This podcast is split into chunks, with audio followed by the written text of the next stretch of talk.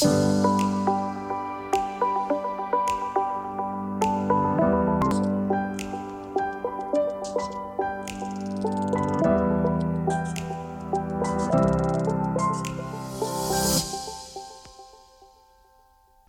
gente! Reinaldo Lunelli falando e lhes dando boas-vindas ao meu podcast, o terceiro desta série onde estamos debatendo a tributação. O tema que trago hoje diz respeito à diferença entre elisão e evasão fiscal, como eu já havia prometido lá nos episódios anteriores. Bom, apesar de serem palavras muito semelhantes, elas têm significados completamente opostos. Enquanto elisão é um procedimento lícito e que deve ser amplamente aplicado pelas empresas, a evasão é ilegal e precisa ser evitada a qualquer custo para não gerar autuações fiscais, multas e até problemas ainda mais sérios. Todos sabemos que o nível de tributação sobre as empresas e pessoas físicas no Brasil é absurdo, chegando inclusive a inviabilizar alguns negócios. Empresas quebram com dívidas fiscais que se tornam impagáveis.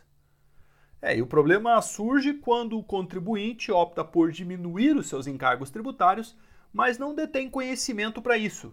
E aí o que poderia ser salutar acaba se tornando um grande pesadelo.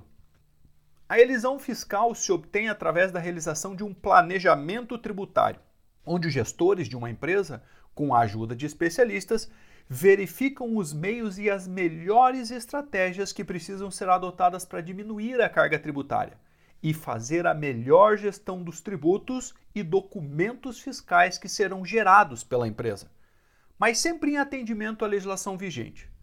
Justamente por isso, ela é uma atitude lícita, que busca evitar fatos geradores que onerem demasiadamente a empresa. Na elisão fiscal, se opta por fatos que sejam capazes de gerar o menor ônus tributário. Existem basicamente dois tipos de elisão fiscal: aquela que resulta da aplicação da própria lei e aquela que surge no aproveitamento das lacunas existentes nos textos legais. Na elisão que decorre da própria lei, existe uma vontade clara e consciente do legislador em dar ao contribuinte determinados benefícios fiscais. Aliás, os incentivos fiscais são exemplos típicos de elisão induzida por lei.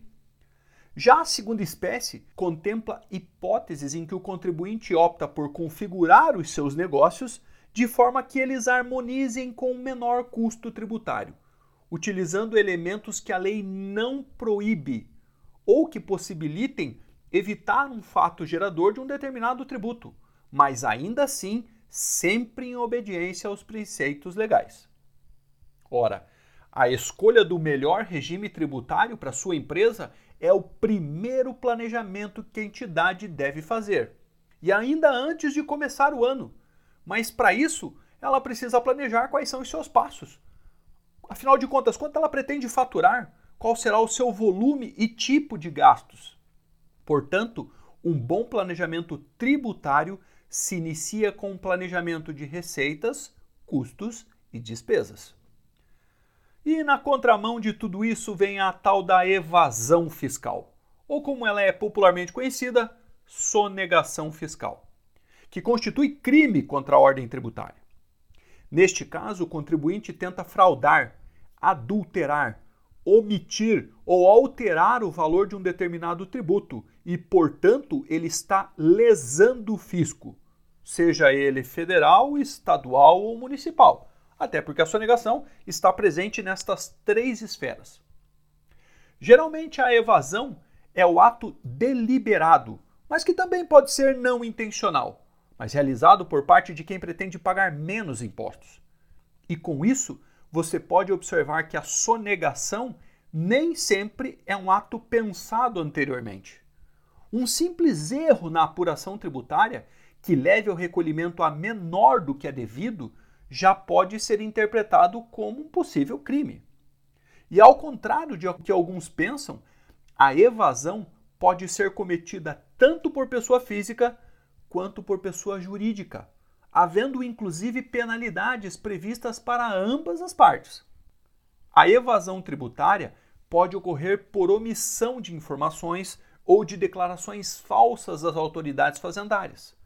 Ela ocorre por falsificação ou adulteração de notas fiscais e quaisquer documentos de operação tributável, pela declaração falsa sobre rendas, bens ou fatos geradores. As penalidades pela sonegação fiscal envolvem o pagamento de multas que variam de acordo com a natureza do erro e chegam até a reclusão dos responsáveis. Daí a importância de se acautelar muito bem nas decisões tomadas na seara tributária.